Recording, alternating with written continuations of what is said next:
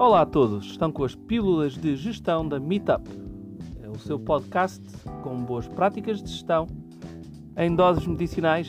Obrigado por estar conosco. Vamos então ao que interessa. Seja bem-vindo a mais uma pílula de gestão da Meetup e hoje, dentro da série Fundos Europeus e PRR, como estar pronto para a bazuca europeia, vamos dar uma olhada muito especial para o Portugal 2030 e a nova leva de fundos europeus da próxima década.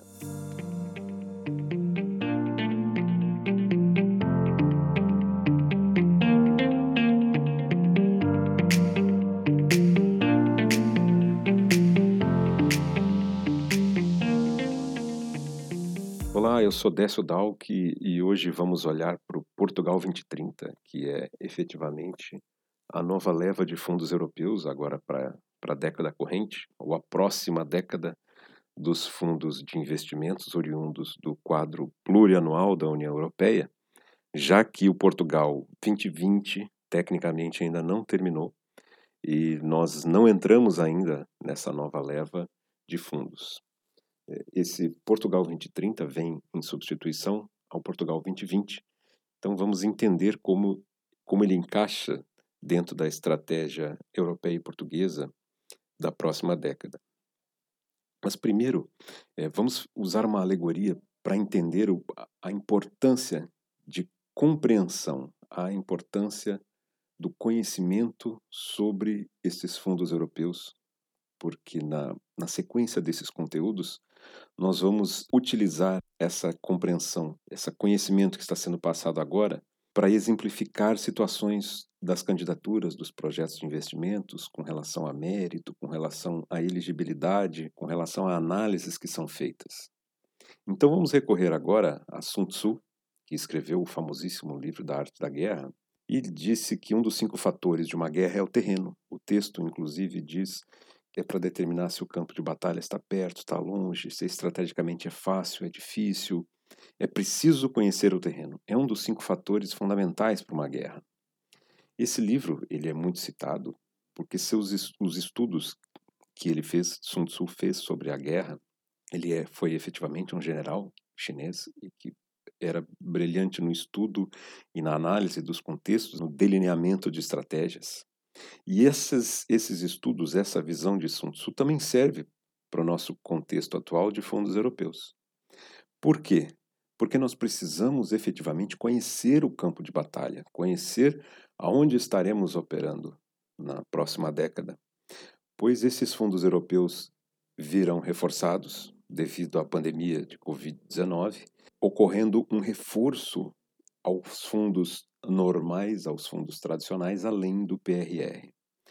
No conteúdo anterior, nós já clarificamos o que é a tal bazuca europeia, o que é o PRR.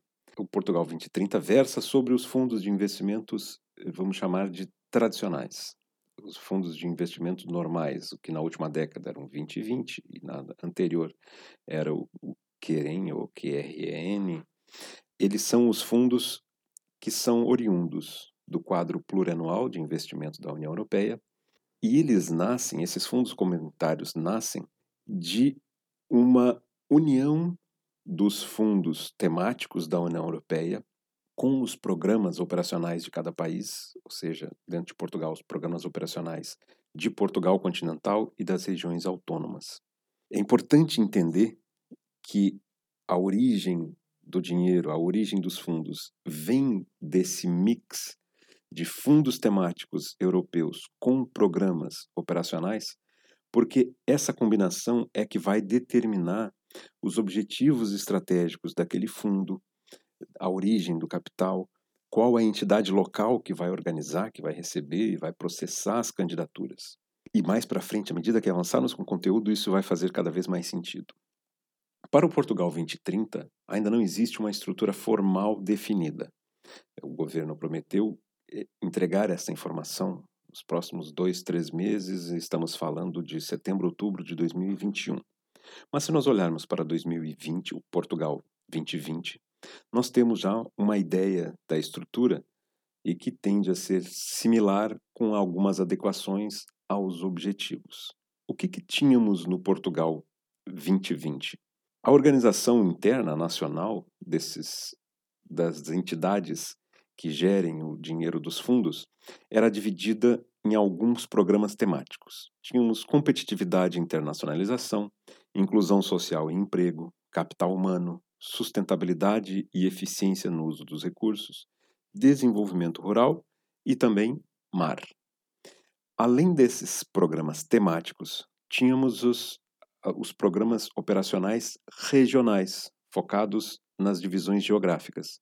Tínhamos cinco programas em Portugal continental, Norte, Centro, Alentejo, Lisboa e Algarve, e também nas regiões autônomas, Açores e Açores Rural, Madeira e Madeira Rural. Em resumo, esses fundos possuem objetivos estratégicos muito específicos e são operacionalizados por entidades que podem ser temáticas ou regionais. E é por esse motivo que os fundos diferem tanto entre si, desde requisitos, o formato da candidatura, os objetivos, os meios, tudo isto varia de acordo com a origem do dinheiro e a entidade que faz essa operacionalização. Ponto importante, então, essa distinção das origens e quem operacionaliza. Com relação à estratégia do Portugal 2030, é muito importante compreender quais são as estratégias macro do Portugal 2030, porque precisamos encaixar os nossos projetos nesses objetivos, nessas estratégias. Isso vai ficar mais claro quando formos tratar de elegibilidade e mérito. De uma maneira geral, Portugal 2030 tem quatro grandes itens como agenda. As pessoas primeiro, um melhor equilíbrio demográfico, maior inclusão e menos desigualdade. Digitalização, inovação e qualificações como motores do desenvolvimento. O terceiro ponto é transição climática e sustentabilidade dos recursos. E o quarto e último ponto dessa agenda, um país competitivo externamente e coeso internamente. Essas agendas, de uma forma macro, elas são densificadas em oito eixos de atuação, e é a partir daqui que fica mais fácil de conseguirmos fazer um vínculo do projeto com a estratégia eh, nacional e europeia. São oito pontos: inovação e conhecimento, qualificação, formação e emprego, sustentabilidade demográfica, energia e alterações climáticas, economia do mar, competitividade e coesão dos territórios do litoral, e um outro similar para os territórios do interior, e agricultura e florestas. De uma maneira geral, isso parece muito confuso, e efetivamente é. Na prática, é bem confuso e complexo.